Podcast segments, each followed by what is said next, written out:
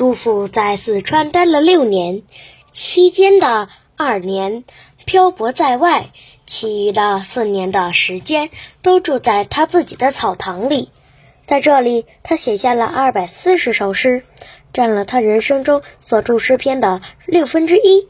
我们所熟悉的《春夜喜雨》《登高》等等著名的诗篇，都是杜甫在草堂生活期间所创作的。七六五年，杜甫的好友严武去世，失去在成都唯一的依靠后，杜甫决定离开草堂。后来，他又前往湖北、湖南等地。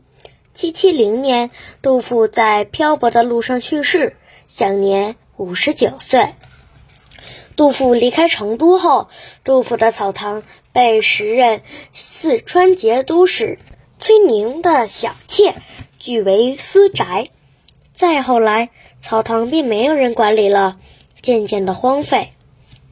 到了五代时期，一个叫韦庄的诗人找到了草堂的遗址，为了表达对杜甫的敬仰，他重新建起了草堂。使得杜甫草堂保存了下来。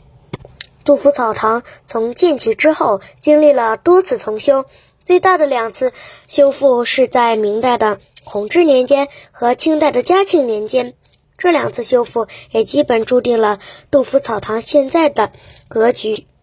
民国时期，杜甫草堂曾经被用为军队的马厩和伤者的临时医院，损坏严重。新中国成立后，政府再次对它进行维修，并且对外开放。今天的杜甫草堂已经更名为杜甫草堂博物馆，古典优雅，规模宏伟，占地面积约三百多亩。园内有遮天蔽日的兴南林，傲霜迎春的梅晚。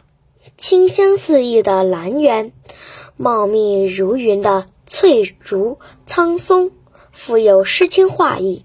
每一天，杜甫草堂都游人如织，大家都专程前来缅怀杜甫这伟大的诗人。